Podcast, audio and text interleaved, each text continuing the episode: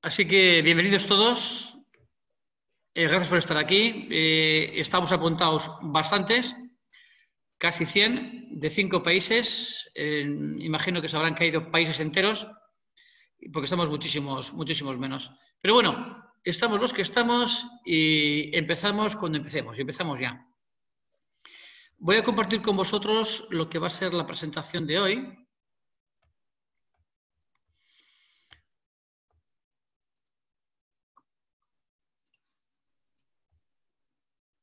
Esta no es.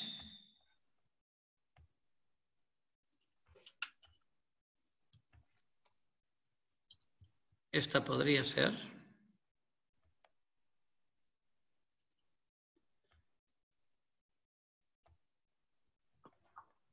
Yo creo que esta es. ¿Podéis ver en pantalla? Sí. ¿Me puede confirmar alguien? Sí. Muy bien, mantener por favor los micrófonos apagados y sí que a partir de este instante, en cualquier momento, podéis, podéis preguntarme sin, sin ningún problema. Muy bien, comunicación no violenta. Un título, un título muy curioso para una metodología que efectivamente es no violenta, ¿no? El autor de este nombre se arrepintió del nombre que puso, porque como sabéis, nuestro cerebro no entiende el no. Si os digo que no penséis en algo, por ejemplo, un elefante rosa, lo más probable es que ya tengáis el elefante rosa en vuestra mente y digáis, eso no. Si decimos comunicación no violenta, lo primero que nos viene es una imagen como la que estáis viendo, es decir, un, acto de comunicación violenta y eso no. Así que Marshall Rosenberg decidió cambiar el nombre, pero para entonces la metodología, que es bastante potente, tenía ya tal, conocimiento en el mundo que desde el punto de vista del marketing, pues no lo podía parar y le aconsejaron que no cambiara el nombre. ¿no? Vamos a dedicar eh, una hora a una presentación. Mi idea es hacer como 45 minutos de presentación y luego establecer un diálogo. ¿De acuerdo? Vamos a comenzar. Eh, la sesión de hoy le quiero dedicar a tocar 10 temas que espero que nos dé tiempo, yo creo que sí. Me voy a presentar quién soy yo. Vamos a hablar un poquito de comunicación y de la importancia que tiene la comunicación, yo diría tanto a nivel personal como a nivel profesional, para la vida. Me gustaría luego hacer una sesión participativa que vamos a buscar formas de sabotear la comunicación como sabéis, el ser humano tiene una excelente capacidad de generar ideas, sobre todo cuando son para sabotear o estropear algo. Utilizaremos ese, don que tenemos y compartiremos algunas, algunas ideas. Haremos una reflexión sobre cómo ha sido nuestra comunicación en lo que decimos los tiempos del COVID-19. ¿Qué es ser violento en comunicación? ¿Qué es la comunicación asertiva? ¿Qué es el nombre que hubiera preferido decir Marshall Rosenberg, comunicación asertiva, o comunicación para la vida, o comunicación eh, desde la compasión, comunicación desde el ser.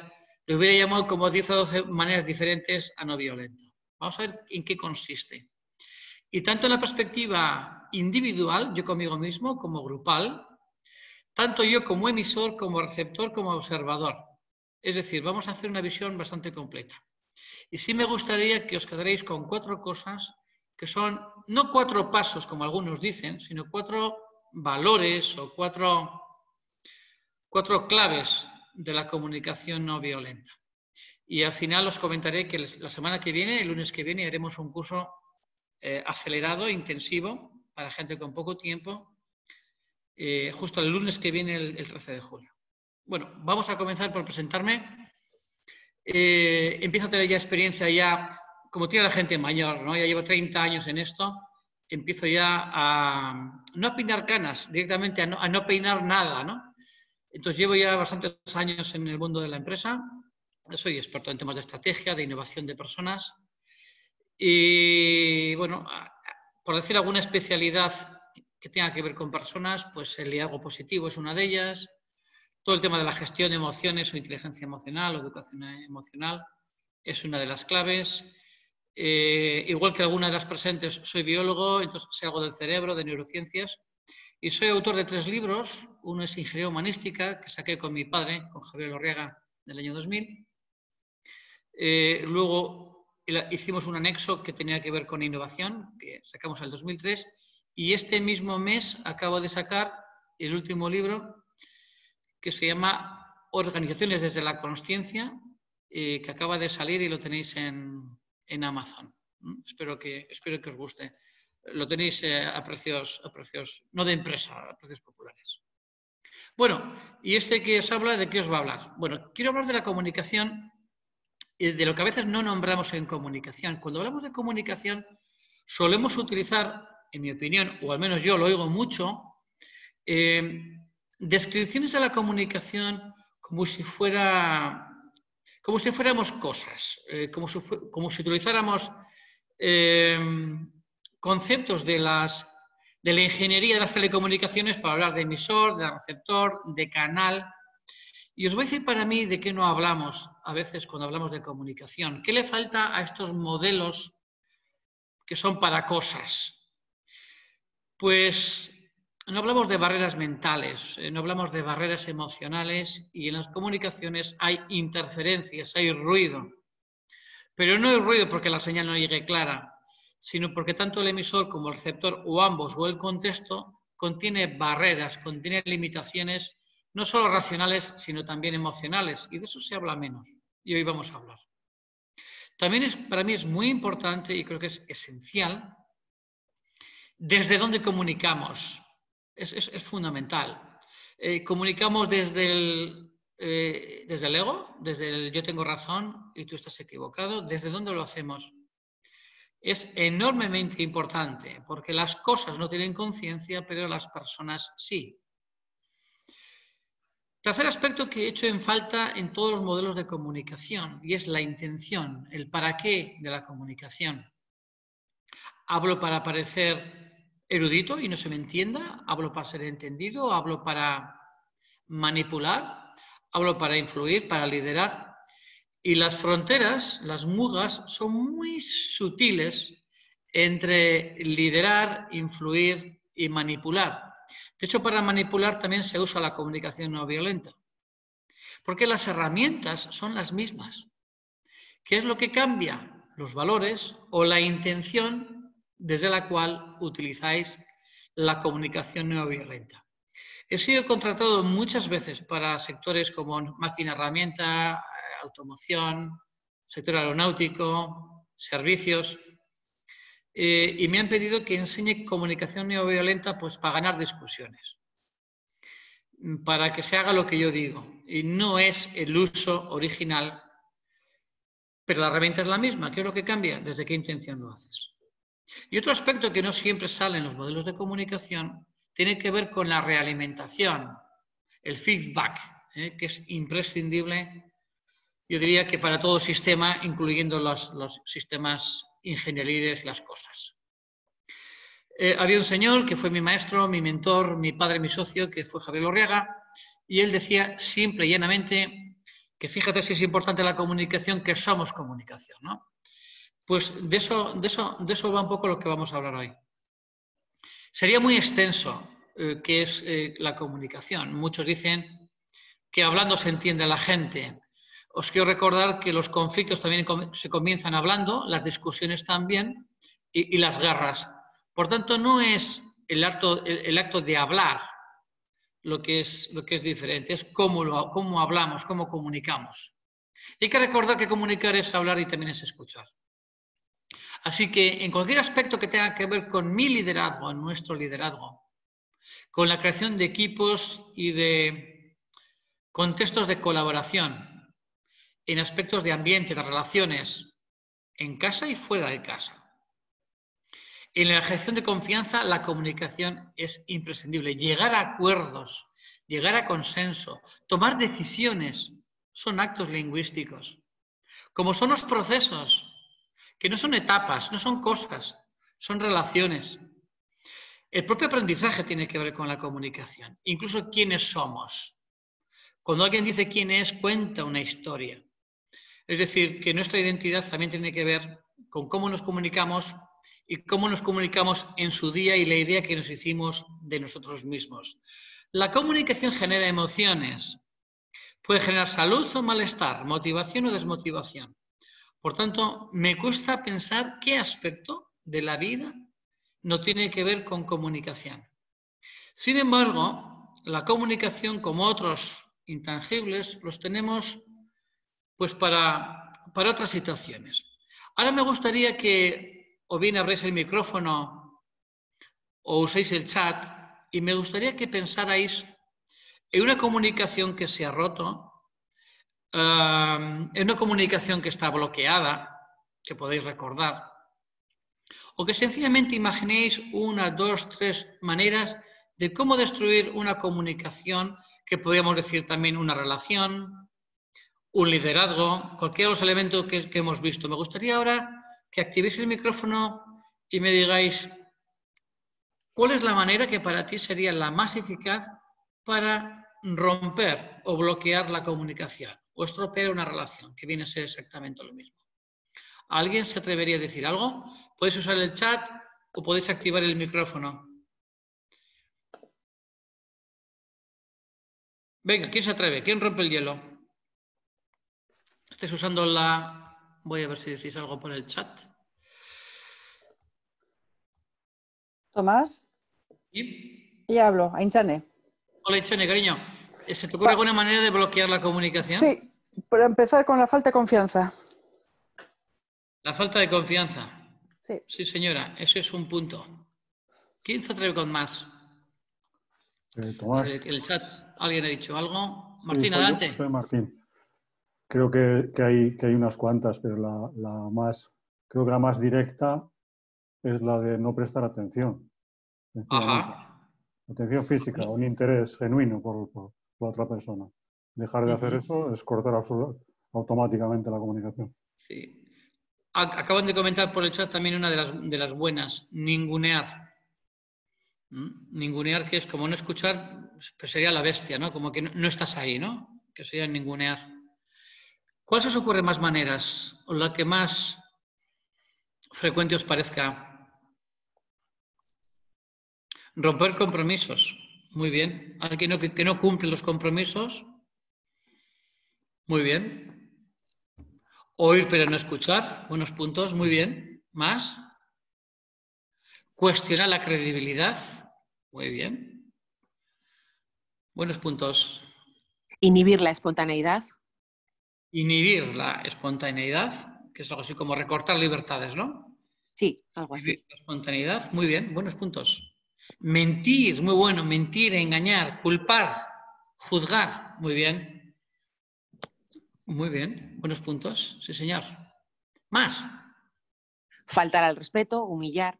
Faltar al respeto, humillar, atacar, efectivamente. Muy bien, ¿hay alguno más? Sentido de superioridad. De hecho, el ataque tiene que ver con eso, sentirme superior o verme superior. Tener poder sobre alguien, creer que tenemos poder sobre alguien. Muy bien, buenos puntos. Voy a ver si en el chat hay alguno más. Menospreciar. Bueno, yo creo que tenemos un, buen, un, buen, un buen listado. Voy a volver a la, presentación y vamos a seguir construyendo la, la sesión, pero a partir de lo que habéis dicho.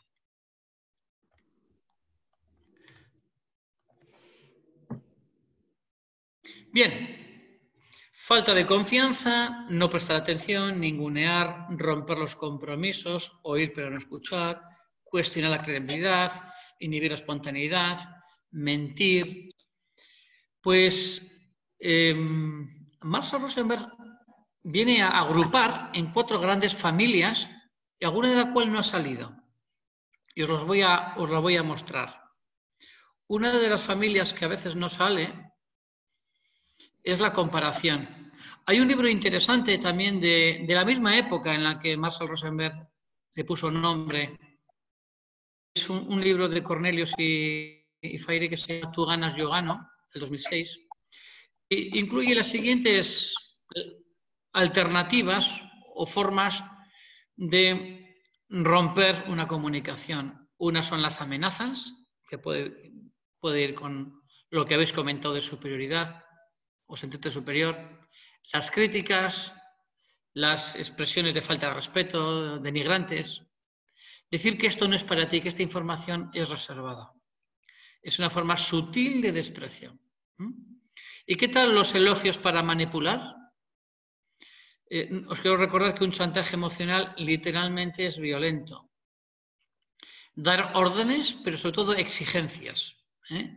Una exigencia es de obligado cumplimiento, es otra forma de ser violento. Otra es darte un consejo que tú no has pedido. Esto es muy interesante porque un consejo que alguien no ha pedido eh, es una forma de juzgar a alguien, tiene implícito un juicio. Y segundo, tiene implícito una falta de eh, empatía, que también es otra forma de ser violento.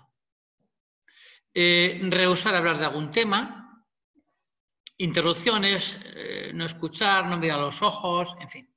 Tenéis ahí un, listado, porque de alguna manera eh, esto es bastante frecuente, es casi la manera natural que tenemos de comunicar, especialmente si nos creemos o somos los superiores o los jefes. Y cuando me preguntan qué porcentaje de las personas nos movemos con comunicaciones violentas, no sé responder porque no conozco eh, mm, muchas personas que usen la comunicación eh, no violenta, porque a veces no sabemos también cómo nos hablamos a nosotros mismos. Y cuando escuchas el porcentaje de personas que somos agresivos, es decir, violentos con nosotros mismos, es decir, que tenemos falta de confianza en nosotros mismos, no nos prestamos atención, nos autoninguneamos, es decir, todo lo que habéis dicho, lo podríamos poner la palabra auto, ¿eh? rompo mis propios compromisos, por ejemplo, voy a adelgazar, voy a dejar de fumar, voy a dejar de comer, voy a dejar de hacer compras compulsivas, etc. Por tanto, tenemos campo de mejora creo que para, para todos. ¿Cómo ha sido la comunicación durante el COVID-19? Voy a ser breve, pero yo creo que en este momento, y desde desde marzo aquí, pues hemos visto de todo. Hemos visto personas eh, que hemos estado emocionalmente bastante alterados, no me extraña con el noticiario que oímos cada día.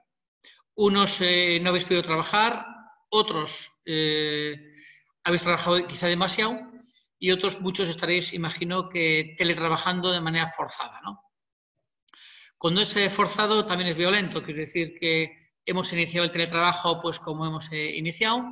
Algunas empresas que conozco no solo habéis implantado el teletrabajo, también el telecontrol, por vuestra propia necesidad de controlar, de no confiar y por, entre comillas, exigencias, ¿eh? por política de empresa.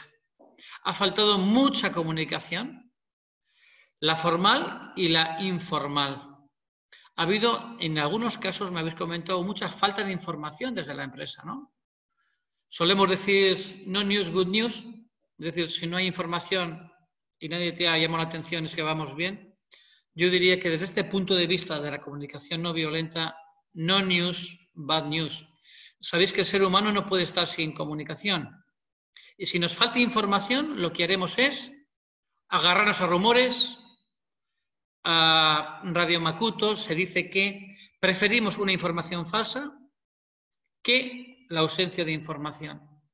Demasiados rumores y bulos, por tanto, a, quienes les hemos dado credibilidad, los equipos o literalmente no ha habido o ha habido equipos remotos con la comunicación en ese estado. Ha faltado feedback del positivo, del negativo, ha faltado gratitud y reconocimiento. Creo que no hemos sido muy claros en las peticiones y no siempre creo que hemos sido demasiado, demasiado sinceros. tampoco he visto tampoco demasiados ofrecimientos de colaborar.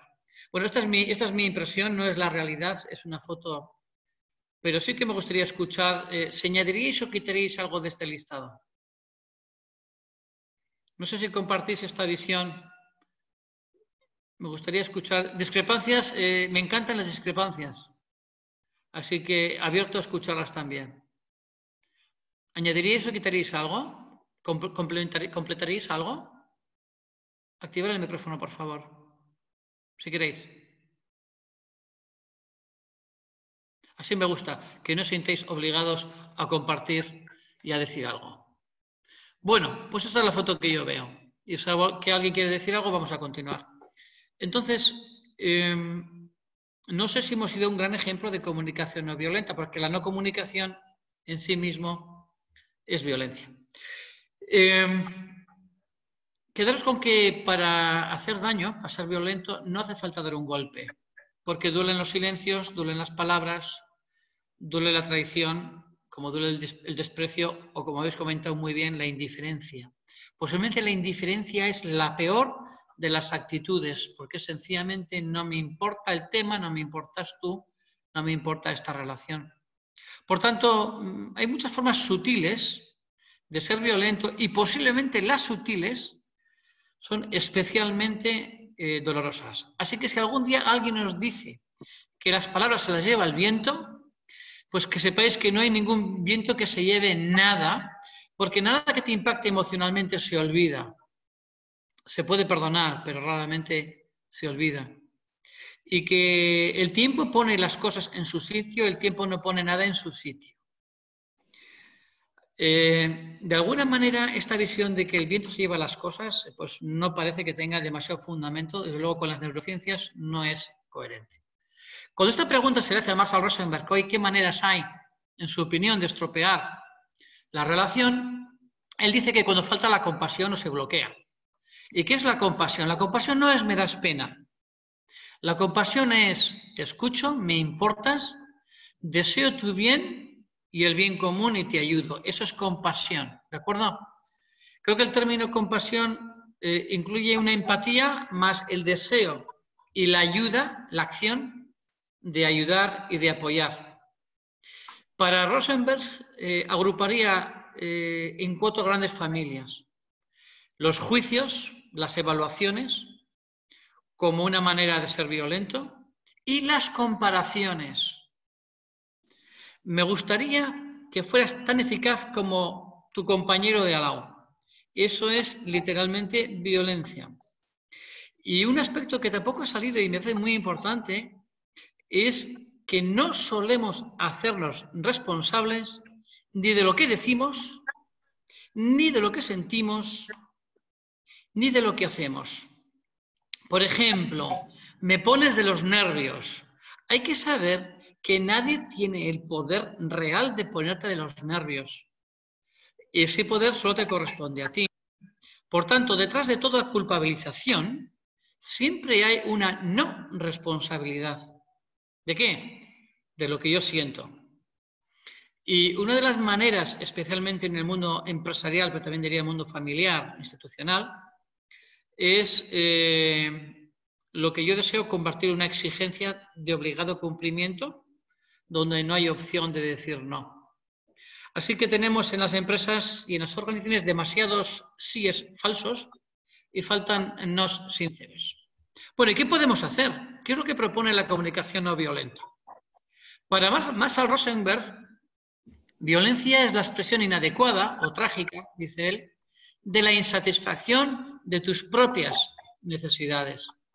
Es decir, tendemos a usar la violencia o la fuerza cuando creemos que es lo mejor es evitar un mal mayor, pero es solo una percepción. Por cierto, las personas que tienen mucha ira, que tienen mucho enfado, que son quienes tememos y con quien más nos cuesta empatizar, son, eh, ¿cómo te voy a decir?, personas mucho más débiles de lo que nos podemos imaginar. La ira no es de fuertes, es de débiles. Otra cosa es que en las empresas y en las organizaciones, gobiernos e instituciones, la gente que tiene un poco de carácter o mala leche se promociona. De manera que hay demasiada mala leche en, algunas empresas y yo diría que la ira está sobrevalorada. En algunas empresas, literalmente, los equipos directivos son los de peor mm, leche, de mayores iras que tiene la organización. Bueno, dos tipos de violencia, porque normalmente solemos pensar que violencia es explotar, el que es violento con los demás. Pero implotar es decir, tragar, callar, rumiar, es también una violencia, pero con uno mismo.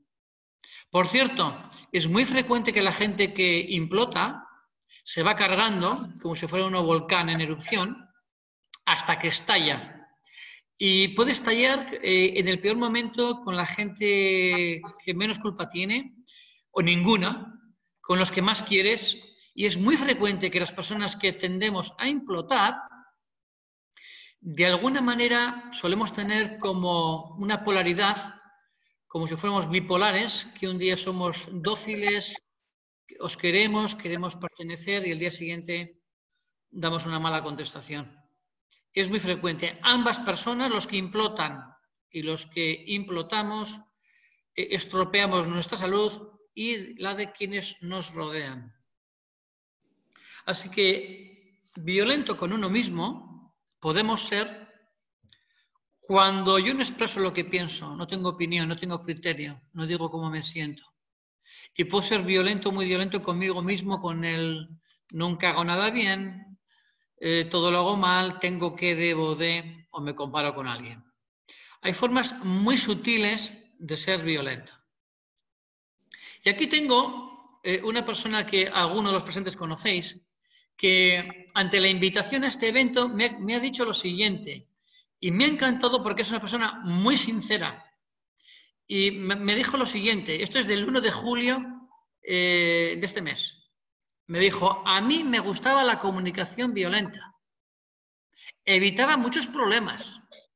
Desde que se abandonó, hemos liquidado nuestra herencia. Está copiado y pegado de un WhatsApp. Recuerdo el pasado con los carteles en plena comunicación violenta. Obrero despedido, patrón colgado. Y oye, tan mal no iba.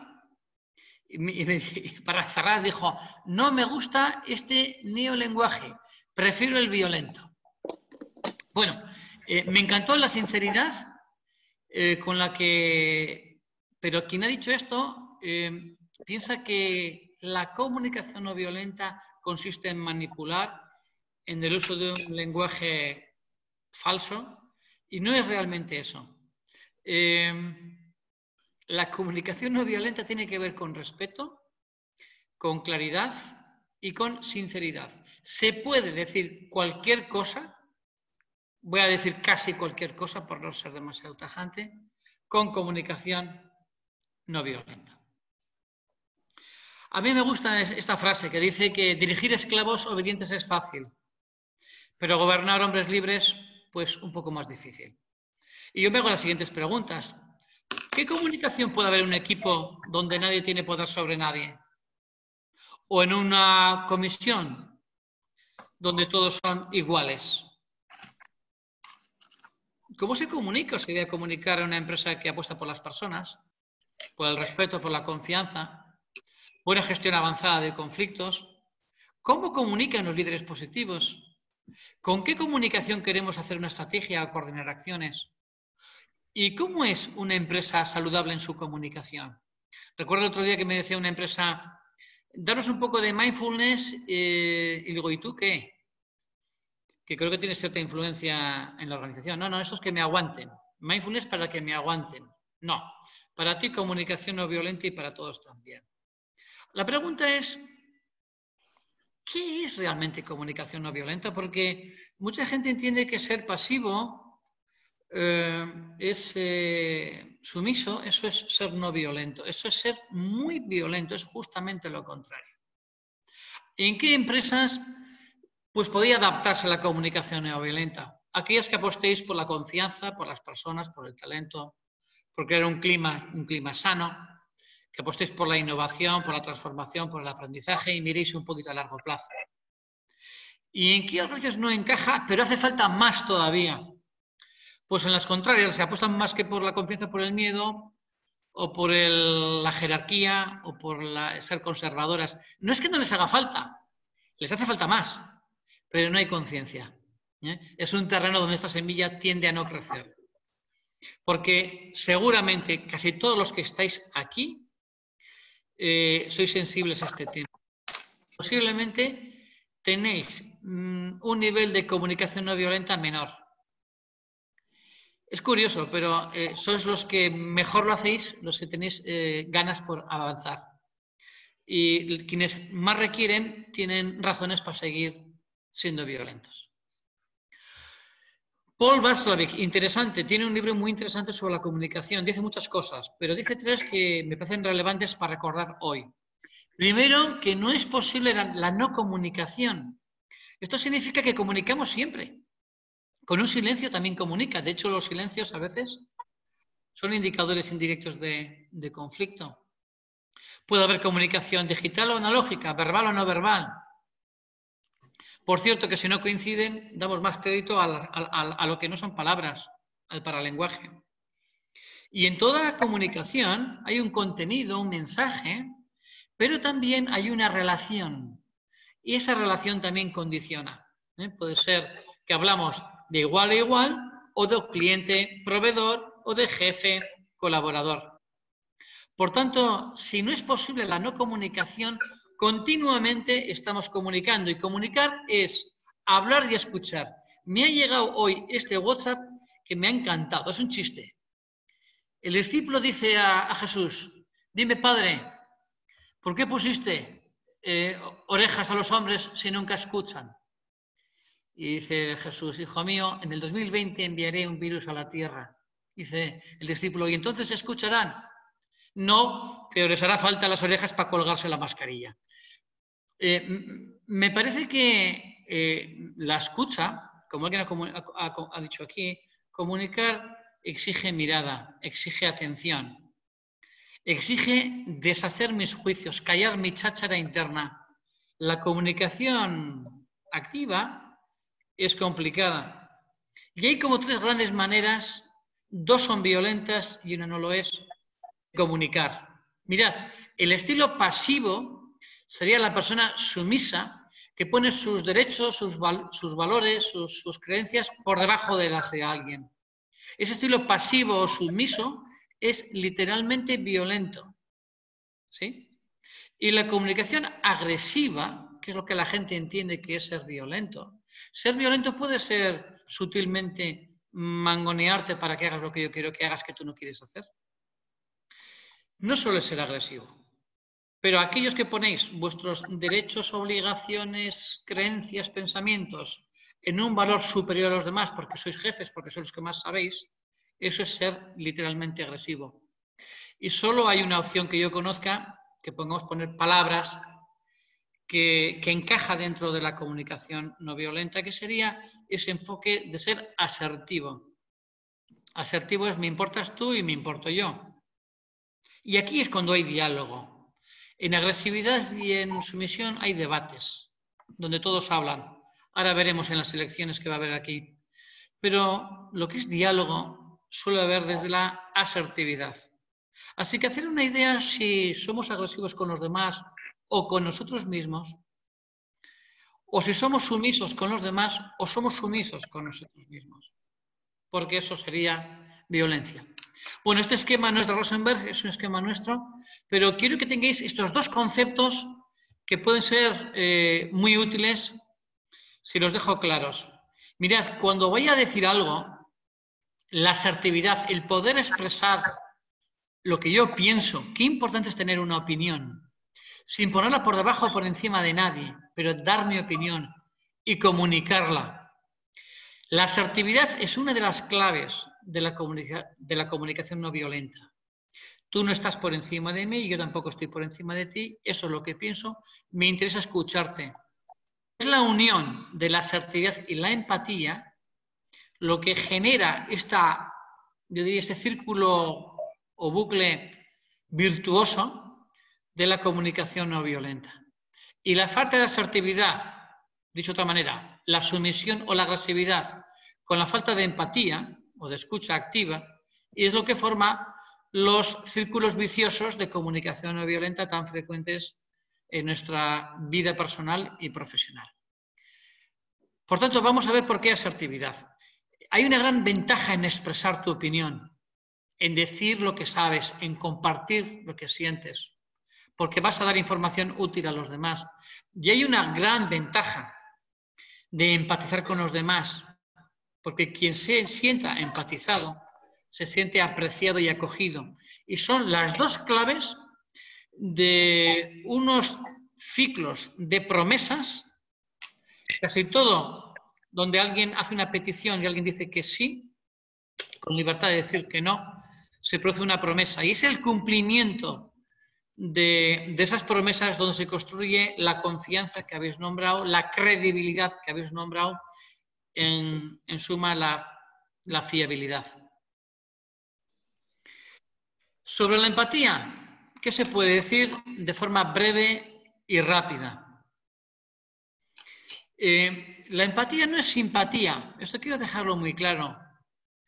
Eh, tú puedes sentir empatía por alguien sin sentir simpatía. Simpatía es te siento, siento lo que sientes.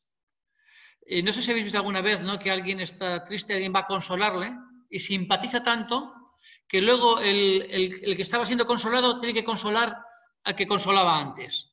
Eso es, simpatizo tanto contigo, me sincronizo emocionalmente contigo y nos ahogamos los dos. Eso es simpatía. Pero cuando hablamos de empatía, hablamos de comprender al otro, pero yo no me desapego de mí, no me disocio de mí. Es como si fuera simultáneamente estoy conectado a ti, pero también estoy conectado a mí. ¿De acuerdo? No pierdo el poder y el control. Es fundamental la empatía para que la otra persona se pueda sentir escuchada o acogida. Y para empatizar, a veces hay que separar lo que es el problema de la persona. Dice Marcel Rosenberg que a veces empatizamos cuando olvidamos el pasado, cuando escuchamos sin hacer juicios, cuando no comparamos. Y eso es una empatía profunda que tiene un método de cuatro pasos que los vamos a ver ahora. Luego, si queréis, me hacéis preguntas o directamente las lancéis ahora. Y sobre la asertividad, que es la opción, que tiene ventajas para ambos, para el que dice y para el que escucha. Tiene la ventaja de expresar. ¿Qué significa entonces asertividad? Pues es la posibilidad de generar sinceridad y honestidad. Es decir la verdad y decir lo que realmente estoy pensando. La asertividad eh, permite marcar límites eh, y se puede ser asertivo sin ser violento. Es sencillamente expresar tu opinión. Alguien que quiera ser asertivo tiene que tener criterio propio y, poder de comunicarlo y no tener miedo a que piensen los demás. Incluso renunciar a que los demás estén de acuerdo. Alguien que es asertivo no se calla, dice. Y callarse es un acto de violencia contigo mismo y con los demás. ¿Sí? No sé si estoy siendo claro. Vamos a intentar llevar esto al terreno de lo práctico. ¿eh? Y mucha gente dice que son los cuatro pasos eh, de la comunicación violenta. No son cuatro pasos, son cuatro maneras de entender eh, el mundo, la vida. Lo primero, que no siempre es lo primero, pero a veces es lo primero, es ante unos hechos concretos, es observar sin juicio, no hacer juicios. Mirad, si hacemos juicios de algo ya no podemos escuchar. Si hacemos juicios de algo, ya hay bueno, malo, conveniente, no conveniente. Hay ego, no hay ser. Es una, es una comunicación superficial si hacemos observaciones. Algunos me diréis, es que soy el jefe, soy la directora. Por supuesto, tendrás que hacer algún juicio. Pero separa tu evaluación de la observación. Habla de los hechos, de los datos. Segundo punto, deja de hablar de demás, habla de ti. Y si te quieres abrir, de verdad, y quieres generar confianza, di cómo te sientes en relación a esos hechos. No me haces sentir, porque nadie te hace sentir. Nadie es causante de tu estado emocional. Eso solo puede ser construido desde el interior. ¿Y qué es lo que hay pegado, unido a una emoción que es indisoluble? Son mis necesidades. Por tanto, mis emociones tienen que ver con mis necesidades, con la satisfacción de mis necesidades o con la insatisfacción de mis necesidades. Esto es importante, porque os voy a decir algo, voy a ser muy directo, un poco asertivo. Eh, nadie es responsable de cómo te sientes, y menos culpable. Nadie te puede enfadar. Nadie ni nada te puede alegrar. Eso solo es algo que depende de ti. No son los hechos exteriores los que te alteran emocionalmente. Es la creencia de que tienes una necesidad. Por ejemplo, de tener razón. O de estar por encima de alguien. Pero las personas sí que tenemos necesidades. Por ejemplo, de sentirnos acogidos, escuchados, tenemos necesidad de libertad, tenemos necesidad de dejar un legado, tenemos necesidad de sentirnos apoyados. Y esas necesidades, cuando se insatisfacen, se generan las emociones que decimos que son negativas. No existen las emociones negativas. Sencillamente hay emociones agradables o desagradables, pero todas son positivas de entrada. Y alguien que está empatizando con alguien sabe escuchar las necesidades de la otra parte, no solo las emociones. Sabe ir un poquito más allá y sabe ofrecerse, que es la acción que tú puedes ofrecer a alguien. Y cuando estamos en modo de asertivo y voy a expresar mis límites, voy a hacer una petición clara y directa, voy a, tanto como afirmación como con pregunta, voy a pedir una acción. Vamos a intentar ver esto en la acción en un caso práctico. ¿De acuerdo? Es un caso, vamos a decir que inventado, otra cosa es que el parecido con la realidad es asombroso, ¿no? Un encargado observa que un trabajador en su empresa tiene herramientas desordenadas y le dice, Félix, eres un desordenado y un desorganizado. Me pones enfermo. Mira cómo tus compañeros recogen siempre todo. Te exijo que lo ordenes ahora mismo o serás amonestado. Bueno, esto contiene, eh, no sé si contiene falta de confianza, no prestar atención, ningunear, pero contiene realmente, según Rosenberg, todas las claves de una comunicación eh, violenta. ¿Por qué? Porque incumple los cuatro conceptos de la comunicación no violenta. Y la pregunta es, bueno, ¿y cómo lo podríamos decir? ¿Podríamos decirlo? Sí. Por ejemplo, observa los hechos. Por ejemplo, tienes la llave inglesa y la llave tal en el suelo o fuera de su sitio. Sin usar eres un desastre o eres un desorganizado. Recordar que eso es un modo violento de hablar también con nuestros hijos. ¿Sí? Que solemos decir es que eres un sucio, es que eres un cochino, es que eres un... Eh, el, ser no, es está en modo cochino o está haciendo alguna, a tu juicio, cerdada. Pero no usemos el verbo ser. ¿Cuáles son los hechos? ¿Cuáles son los datos? Está todo desordenado, eso es violento. ¿Qué exactamente está dónde, cómo? Ahí es el momento de ser objetivo, de hacer una evaluación, pero sin juicio. Hacer una observación. Siguiente, si tú te alteras, nadie te pone enfermo. No, te pones enfermo tú. ¿Cómo te sientes? Baja el lenguaje de lo racional a lo emocional. Oye, me siento enfadado, irritado, cabreado, asustado. ¿Cómo me siento cuando veo las herramientas ahí? Y ahí es cuando tienes que decir tu necesidad o nuestra necesidad cuando hablamos en grupo. Porque hay que transitar del yo del ellos al nosotros.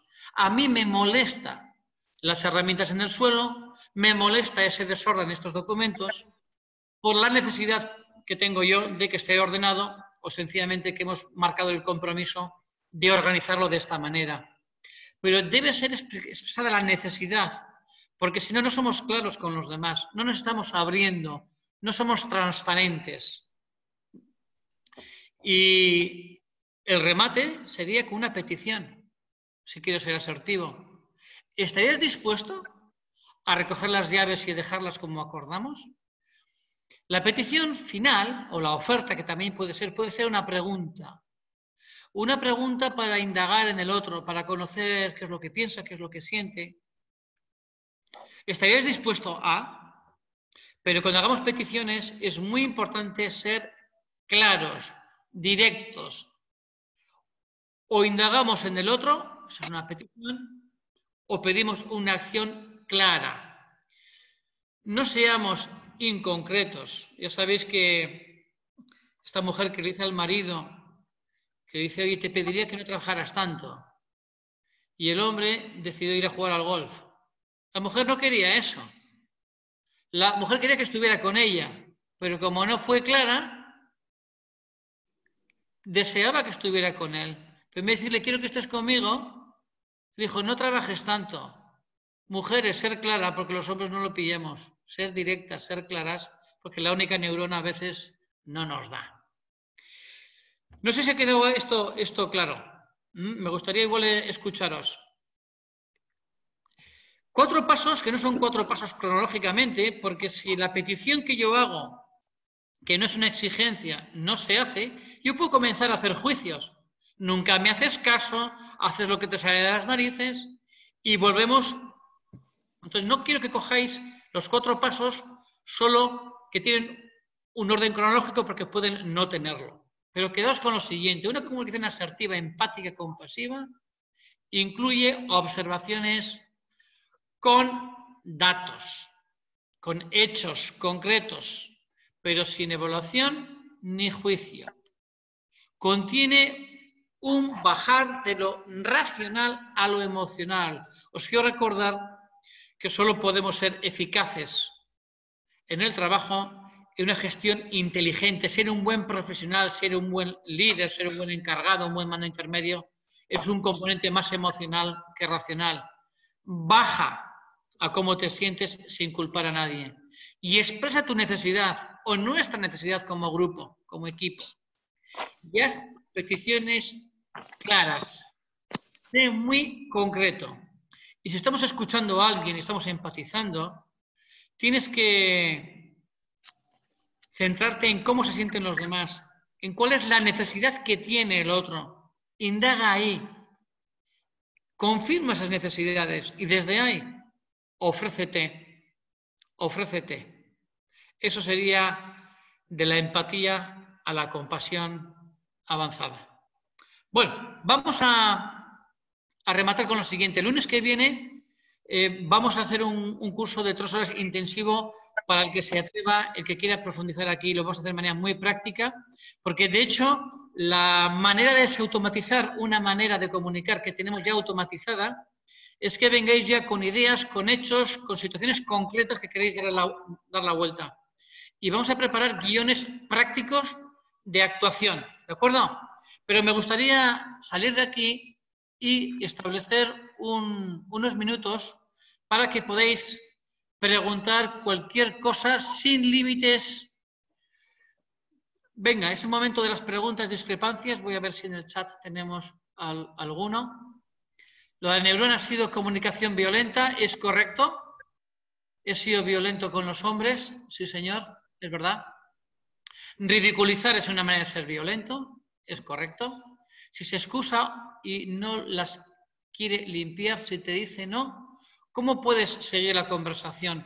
Yo diría que el, el éxito en... Es una buena pregunta. Para mí el éxito en la comunicación no violenta no es que el otro haga lo que yo quiero que haga, para mí el éxito es que sigue habiendo puentes tendidos, que sigue, habiendo posibilidad de seguir manteniendo la conversación.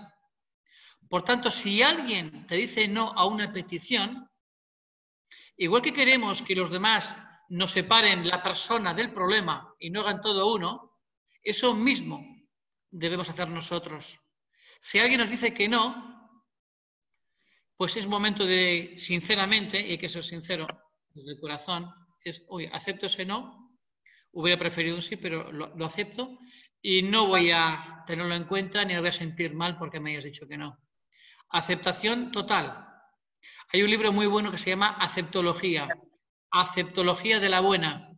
Y solo así generamos entornos de libertad, de confianza, de sinceridad y de honestidad. Tomás, una pregunta. Adelante, dispara. Vamos a ver, como, como buen amigo tuyo... Dispara es violento también. Perdona por el dispara. Soy, un samurái, no te preocupes. Soy zen. A ver, la cosa es, em, estamos hablando de la comunicación en, las organizaciones. Yo la, la, organización primera que conozco es mi familia, es mi clan. Tu recuerdo, te lanzo un poco, no hablo de mí. Recuerdo cuando era chaval, pues yo, yo he sido mal estudiante siempre, solo estudiaba lo que me daba la gana. Estudiaba... Y eso es ser violento contigo mismo. Ya, bueno, Sacaste un 3 en matemáticas. E- e- Eso es el hecho sin juicio. bueno, pero Mira, que- tenemos tan automatizada la comunicación violenta que posiblemente somos la mayor parte de nosotros más agresivos con nosotros mismos que con los demás.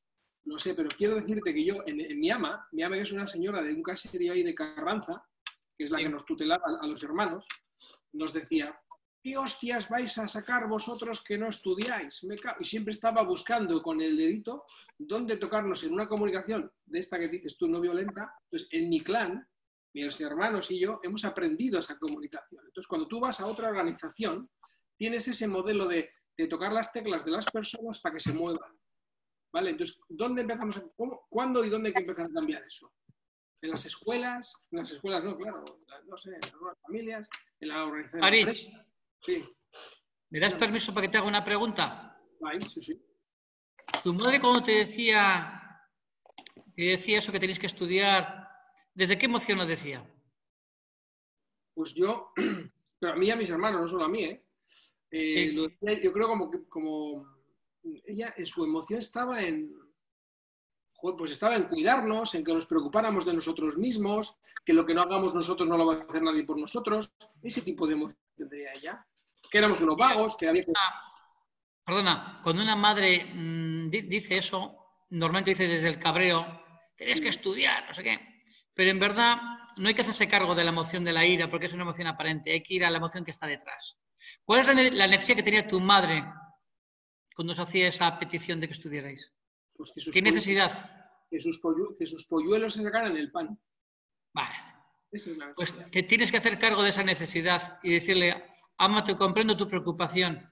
Estás enfadada con nosotros, pero en verdad tienes, tienes miedo que nos vaya como te ha ido a ti. De hecho, los referentes contagiamos nuestros miedos y la educación emocional y de comunicación ha comenzado antes de nacer en el vientre de nuestra madre. Pero ya no podemos decir esto fue porque mi madre me, me decía esto. Eso, eso, eso es violento contigo mismo y con los demás. Ya, ya. Tienes que comprender a tu madre Pero la, pre- la pregunta es... y, y actuar desde ahí. No sé si te, te aclaré un poquito. Estoy usando los cuatro pasos.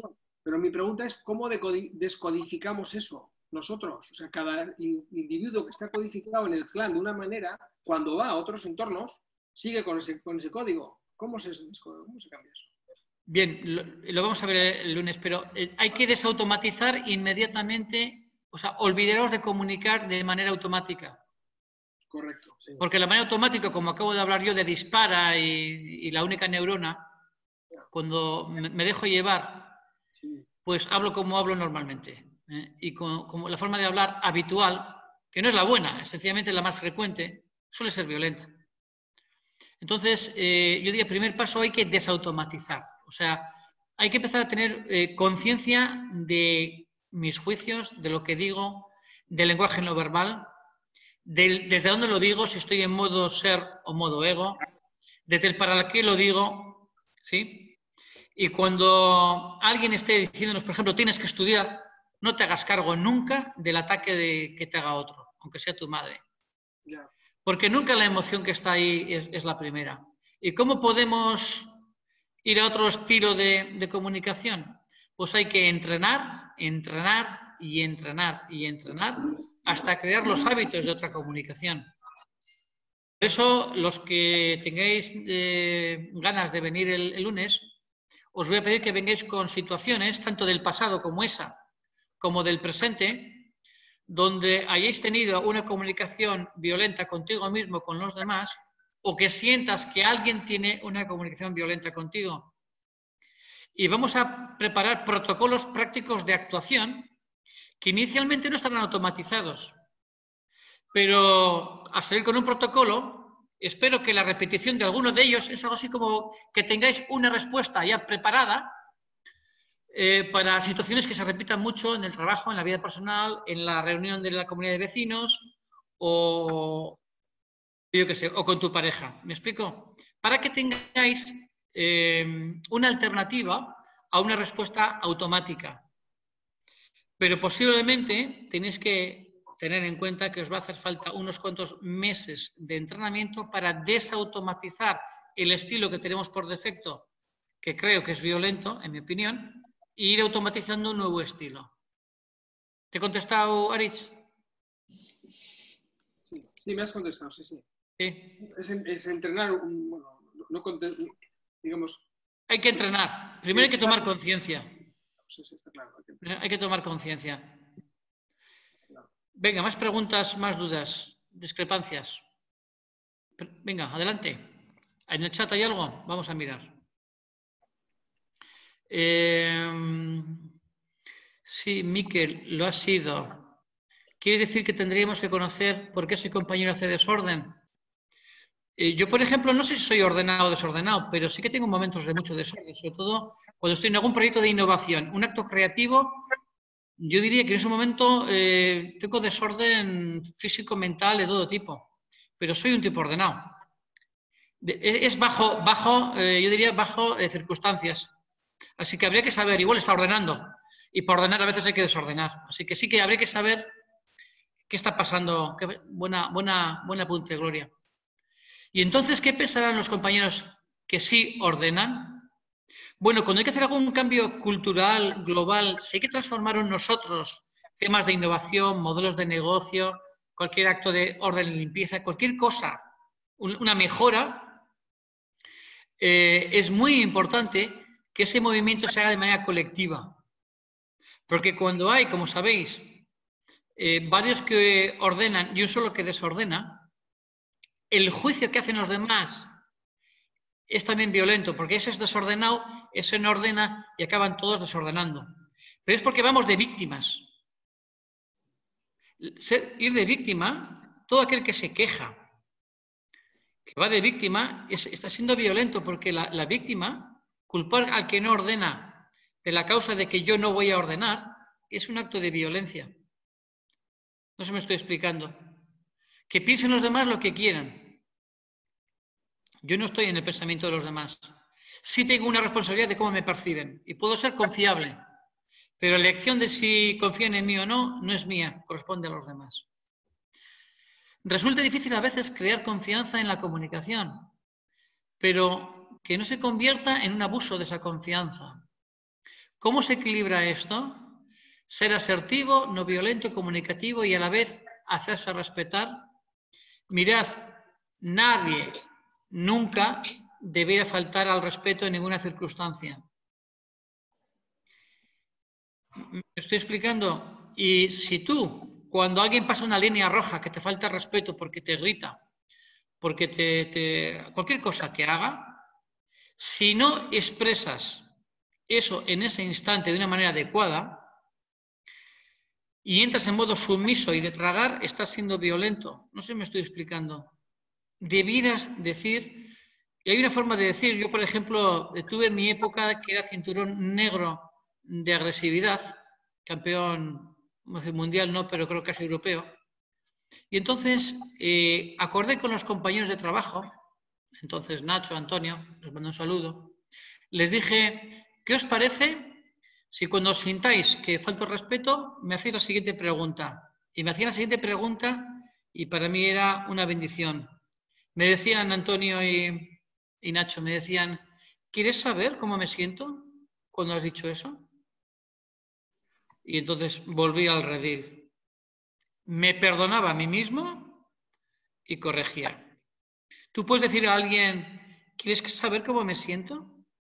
Cuando ah, lo que me has llamado o me has gritado. ¿Me explico? O sea que no debemos de aceptar en ninguna circunstancia una falta de respeto. ¿Te he contestado, Pilarcho? Bueno, preguntas. Podéis preguntar sobre el temario, sobre cualquier duda. Quiero que aprovechéis esto para darle una revisión a cómo comunicamos con nosotros mismos y con los demás, en casa y en el trabajo. Grabaros como yo. Y cuando escuche, todavía habré- habrá habido tres o cuatro cosas que he sido violento, o con vosotros o conmigo mismo, y ahora mismo no soy consciente.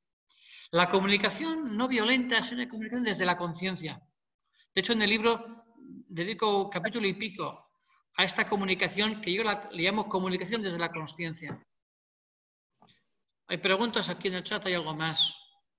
Buena pregunta, la pondré en práctica. Muy bien, pero es bueno que tengáis la pregunta y algunas muletas y que seáis la fábrica de crear nuevas preguntas ad hoc a medida de cada situación. Tenéis la capacidad, os voy a dar muchas, muchas muletas, pero lo más importante, Gloria, es que tengas tú la capacidad de generarte todas las ayudas necesarias, todos los guiones, para no tener ninguna dependencia. Porque como os haga dependientes de Tomasito, de mí mismo, eso es ser violento. No sé si me estoy explicando. Los paternalismos y los maternalismos que vemos en las empresas, en algunas de ellas, son tan violentas como los liderazgos agresivos. Y desde ahí vamos a construir un mundo mejor, una empresa innovadora, una confianza, un modelo basado en las personas. Mira, os tengo que decir, y esto es un juicio, y en parte es violento, que gran parte de los consultores que yo conozco, promovedores de transformaciones de empresas basadas en las personas, son violentos. Perdón, muy violentos. O así me he sentido yo cuando he trabajado con ellos. No voy a dar nombres. ¿Me, estoy explicando? Podemos decir todo para el pueblo, pero sin el pueblo. Podemos hablar de confianza usando un lenguaje, eh, un lenguaje violento. De hecho, nos parece que la gente que, es violenta convence más y deben ser jefes. ¿no? ¿Hay alguna pregunta? ¿Discrepancia? Intento de ser violento conmigo, que es imposible, porque solo si me siento ofendido habrá violencia. Venga. ¿Queréis acabar ya? Tomás. Dejo, dejo última pregunta. Una preguntita. Una vez que pierdes la confianza en alguien, en mi opinión es muy difícil volver a recuperarla. Pero supongo que hay medios para, para recuperarla. ¿Cuáles serían las claves de esa recuperación? Bien, Em, es normal que cuando alguien rompe un compromiso eh, pierda la confianza. Eh, yo recuerdo ahora mismo hace unos años que alguien me, hizo una promesa, me dijo, Tomás, puedes irte de vacaciones porque yo me encargo de eso. Y el 1 de septiembre lo traigo hecho y, no lo trajo. Perdí la confianza totalmente en él. Pero luego me pregunté, ¿cómo estoy, cómo estoy eh, sosteniendo esta falta de confianza? Y me di cuenta que detrás había un juicio. Que este es así. Y entonces comienza la rueda y, retroalimento la rueda. No sé si me estoy explicando. Detrás de la falta de confianza hay este eh, no cumplió un compromiso. Y mientras yo me mantenga en ese juicio, estoy haciendo imposible la restitución de la confianza. De hecho, para que una confianza se construya hace falta bastante tiempo, pero no es realmente que haga bastante tiempo. Me hace falta a mí mucho tiempo para cambiar mi juicio. Entonces yo diría que si has perdido confianza en alguien, no pierdas la oportunidad de usar la comunicación no violenta para ser asertivo y decírselo. Porque si él no sabe cómo te sentiste tú, es posible que no corrija, ¿Me explico? Y luego una cosa muy importante. ¿Qué es empatía de verdad? Es olvidar el pasado. Si seguimos recordando razones para no confiar en alguien por lo que hizo hace 20 años, yo soy el bloqueante de la confianza, no el otro. No se me estoy explicando. Perfectamente. Una oportunidad. Pero dile, sé sincera y dile con comunicación no violenta cómo te sentiste tú cuando, en tu opinión, traicionó tu confianza y dile la, necesidad que había ahí detrás. Y dale la petición. No somos nuestro pasado, somos lo que elegimos ser aquí y ahora. Esto explico en el libro. Pero vamos, estáis libres de tener que comprar el libro. De hecho, eh, pusimos descarga gratuita y pondremos algún otro día para que tengáis oportunidad de descargar gratuitamente. Bueno, quiero ser no violento con vuestro tiempo. Eh, daros las gracias. Vamos a dejar colgada la grabación para que durante la semana podáis hacer un vistazo. He hecho muchas cosas, quizá demasiado rápidas, podéis verlo varias veces. Eh, deciros pues, que muchísimas gracias y despedirme hasta, hasta la próxima ocasión. Deseaos lo mejor. Muy bien. Gracias por vuestra gratitud. Bueno, más. Gracias, chicos, igualmente. Chicas, hasta la siguiente. Gracias, Tomás. Muchas gracias. Adiós. Agur. Adiós, Agur. Agur. Muchas gracias, Tomás. Tomás. Interesante. Tomás. Muy bien. Muchas gracias. Gracias por estar aquí. Venga, hasta luego, Miriam. Hasta luego a todos. Dios. Adiós.